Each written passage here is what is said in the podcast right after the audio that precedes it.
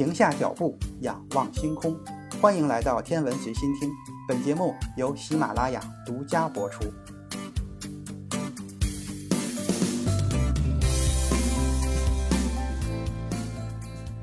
对天文学感兴趣的人，一般都会看过很多宇宙中各种天体的照片，特别是那些非常绚丽的星云的照片。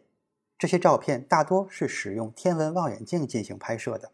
但是对于距离非常遥远的深空天体来说，一般的望远镜就没有办法看到了，这就要用到太空望远镜，比如我们熟悉的哈勃太空望远镜。其实目前公布出来的星云照片都是经过后期处理过的照片，尤其是颜色也是人工处理过的结果。在自然界中，人类眼睛可以看到的光被称为可见光，颜色从红到紫。只是电磁波谱中非常有限的一部分。人类眼中的光感受器，按照它的形状可以分成两大类，它们分别是视杆细胞和视锥细胞。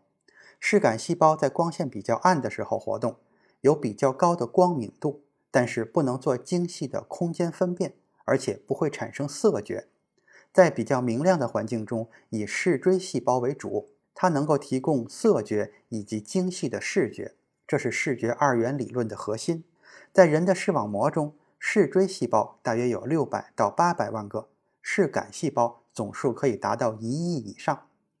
目前主流的学说认为，正常的人眼存在有三种含有不同感光色素的视锥细胞，分别对短波、中波和长波敏感。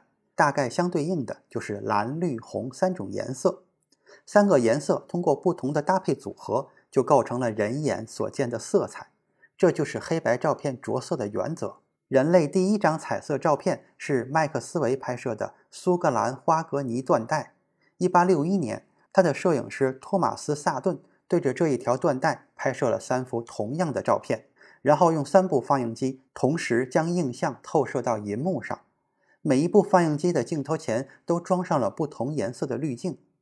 麦克斯韦提出，用三原色，就是红、绿、蓝这三种颜色，可以混合出世界上任意的一种颜色。他的这一论断在这次放映试验上得到了验证。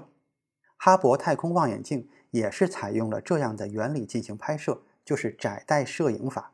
它拍照的时候使用滤镜，仅曝光某一个窄波段，甚至是氢、氧、硫几种元素的宇宙辐射，所以传回的每一张原始照片都是黑白的。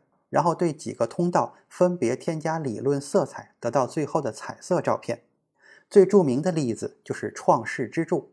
一九九五年，NASA 用哈勃太空望远镜对准六千五百光年以外的天鹰星云，拍摄了被命名为创世之柱的照片。创世之柱所在的天鹰星云也被称为 M 十六星云。照片有了，那绿、红、蓝三个颜色是如何指定的呢？在三种元素中。氢和硫在红光可见，氧在蓝光可见。按照这种方法着色，在合成之后的照片颜色整体偏红，不是那么好看。因此，科学家们就根据它们的顺序重新分配颜色。氧有最高的频率，被指定为蓝色；氢低于氧但高于硫，就用绿色代表；硫还用红色代表。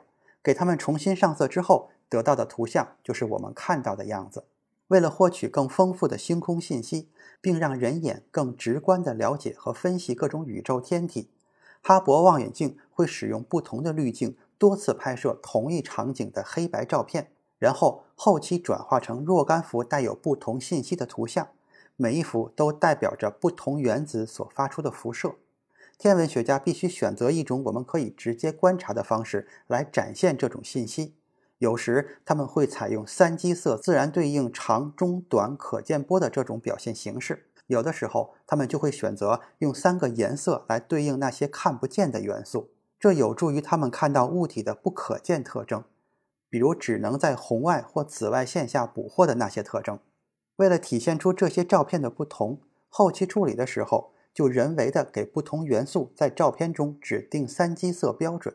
将宇宙不是那么真实，但更美妙的直观展现出来，这样也可以显现星云不同区域的物理性质的不同。